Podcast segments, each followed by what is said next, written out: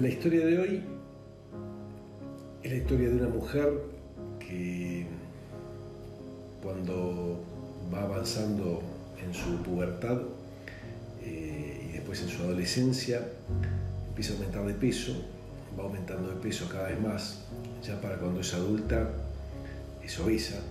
Y bueno, con el paso de los años cada vez más gorda, con todos los problemas que eso acarrea, sociales, laborales eh, y de salud.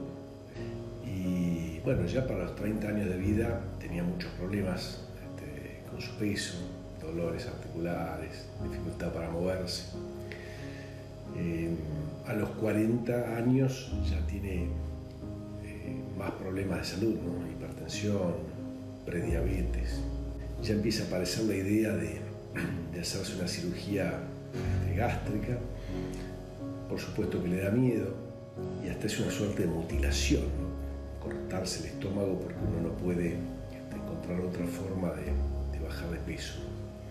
Finalmente cuando tiene poco más de 50 y ya apremiada por las circunstancias y antes de, terminar de desbarrancar su salud, eh, junta coraje y decide eh, hacerse la cirugía gástrica.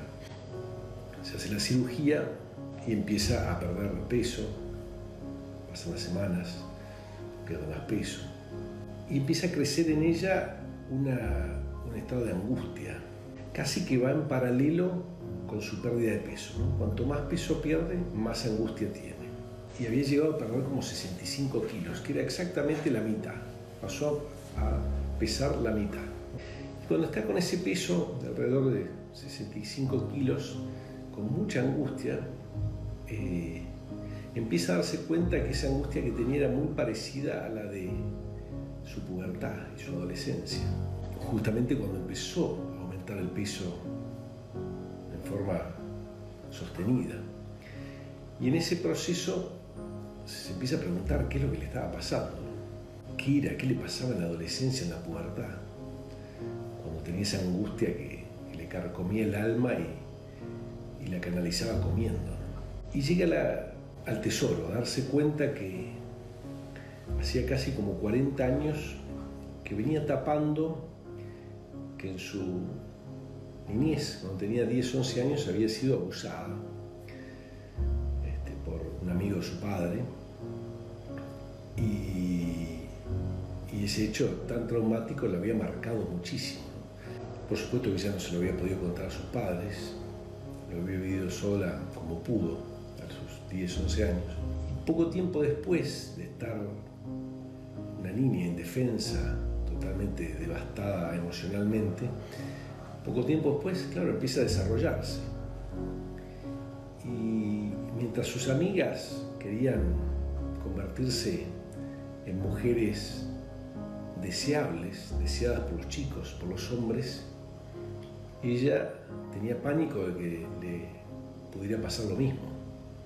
En el fondo de su corazón, ella más que ser deseada, quería no ser deseada, quería ser repulsiva refractaria, que no despertara nada en los hombres sino rechazo, para protegerse de lo que le había pasado. Inconscientemente encuentra en la, en la obesidad la solución a su problema. Terapia mediante y después de 40 años de calvario y habiéndose hecho la cirugía y habiendo perdido la mitad de su peso, puede empezar a ocuparse de esto y empezar a reconstruir su vida a partir de los 50 años, lo que le queda de vida. Esa clásica definición que es que, nuestros mecanismos de, supervivencia, esos mecanismos que nos permiten sobrevivir, suelen ser los mismos mecanismos que nos terminan arruinando la vida. ¿Cuál es ese trauma que cada uno de nosotros tenemos? ¿Cuál es ese, el abuso que tuvimos? Que todos tenemos abusos eh, que nos marca, que nos condiciona y que nos lleva a generar esos anticuerpos que cumplen su propósito, pero nos generan unos costos enormes, de otra forma, más invisibles y a lo largo de décadas.